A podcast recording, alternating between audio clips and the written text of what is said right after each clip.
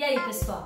Você que já assistiu ao último vídeo que fala sobre os quatro passos da comunicação não violenta, agora está pronto para jogar com a gente. O Grok é um jogo de comunicação não violenta composto por dois decks de 75 cartas cada um. Um deck fala sobre sentimentos e o outro sobre necessidades. E agora eu vou compartilhar com vocês alguns jogos que vocês podem praticar em casa, mesmo sem ter o baralho.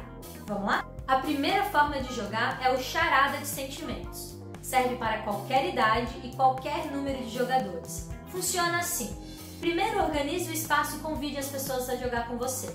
Depois decida quem vai começar. Quem começa vai escrever num papelzinho qual é o sentimento que irá representar. Guarde esse papelzinho, pois é ele que valida o resultado final. A partir daí, a pessoa vai encenar esse sentimento. Por exemplo, então, Todos os outros jogadores poderão sugerir qual é o sentimento que está sendo representado.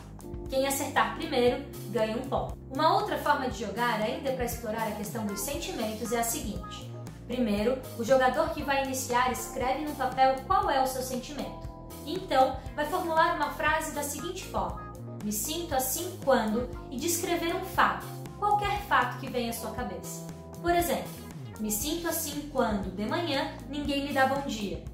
Os outros jogadores vão sugerir criar palpites empáticos sobre como será que eu me sinto. Nessa situação, eu posso me sentir chateada, triste, ignorada ou até mesmo indiferente.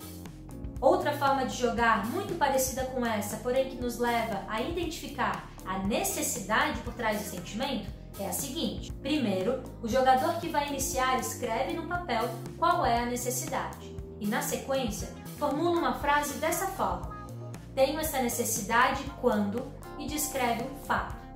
Por exemplo, tenho essa necessidade quando ninguém me ajuda a lavar a louça. E aí os outros jogadores vão poder trazer palpites empáticos sobre qual será a minha necessidade naquele momento. Por exemplo, posso ter a necessidade de cooperação, de atenção, valorização, cuidado e assim por diante. Com esses dois jogos, é muito legal você poder perceber como as pessoas que estão à sua volta se sentem em diferentes situações. Afinal, o mesmo fato pode gerar sentimentos e necessidades diferentes para cada pessoa. Eu acredito que essa forma, jogando, é um bom começo para praticar a comunicação não violenta dentro da sua casa. Assim, as relações vão poder ter muito mais harmonia e assertividade.